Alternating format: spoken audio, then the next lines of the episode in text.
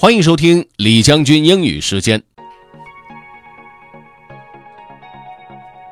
各位好，今天和大家来说说关于医学的一些最新进展。细菌的耐药性一直很让人头疼，可能因为抗生素的滥用，就导致了这样的一个结果。最近呢，一些科学家们他们准备用新的方法来对付这些耐药的细菌。Let's get started. Have fun. Experimental Treatment Targets Drug Resistance Bacteria by George Grow. You probably have heard about the Trojan horse. Tradition says the ancient Greeks used a large wooden horse to trick enemy forces and capture the city of Troy. Now, researchers say a similar plan of attack could help doctors destroy bacterial infections that are resistant to antibiotic drugs. Scientists say the decreasing effectiveness of antibiotics is among the most critical problems facing modern medicine. Drug resistant bacteria have become increasingly difficult to defeat in recent years. Scientists use the term superbug when talking about such bacteria. In the United States, researchers wondered if superbugs could be tricked into taking a molecule that looks like food that causes problems once inside them.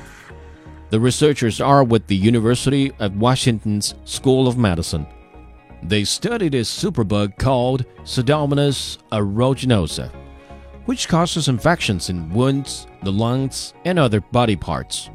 It can be a problem in patients whose ability to fight infection is weakened by cancer or conditions such as AIDS. The researchers were interested in iron, an important nutrient for bacteria during infection. It causes the bacteria to grow and spread. The researchers looked for ways to limit and even stop the spread. Microbiology professor Pradeep Singh said they came up with the idea of using a chemical mimic to deploy an antimicrobial drug to fight the bacteria. The researchers decided to use gallium, another metal because of its similarity to iron. In laboratory studies, bacteria develop resistance to gallium at low rates. The researchers found that gallium's effectiveness was increased when it was used in combination with some existing antibiotics. These findings led the researchers to test gallium in mice and then in human patients. In the mice, the researchers found that a single dosage of gallium cured lung infections that usually killed the animals. The human tests involved 20 patients with the lung disease cystic fibrosis.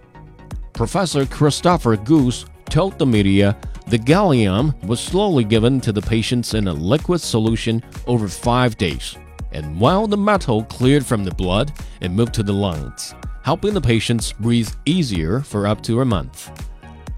Goss described the gallium as the Trojan horse. Gallium not only fails to nourish bacteria as iron would, it actually harms them, he said. The results are reported in publication Science Translational Medicine.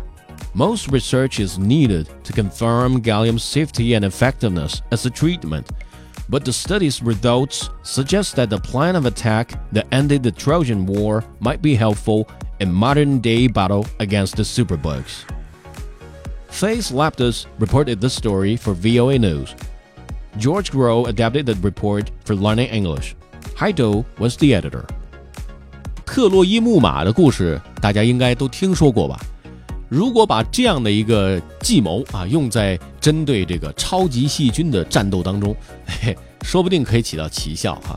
总之呢，我相信咱们的生活，我们的这个医疗水平，人类的医疗水平一定会越来越高超的。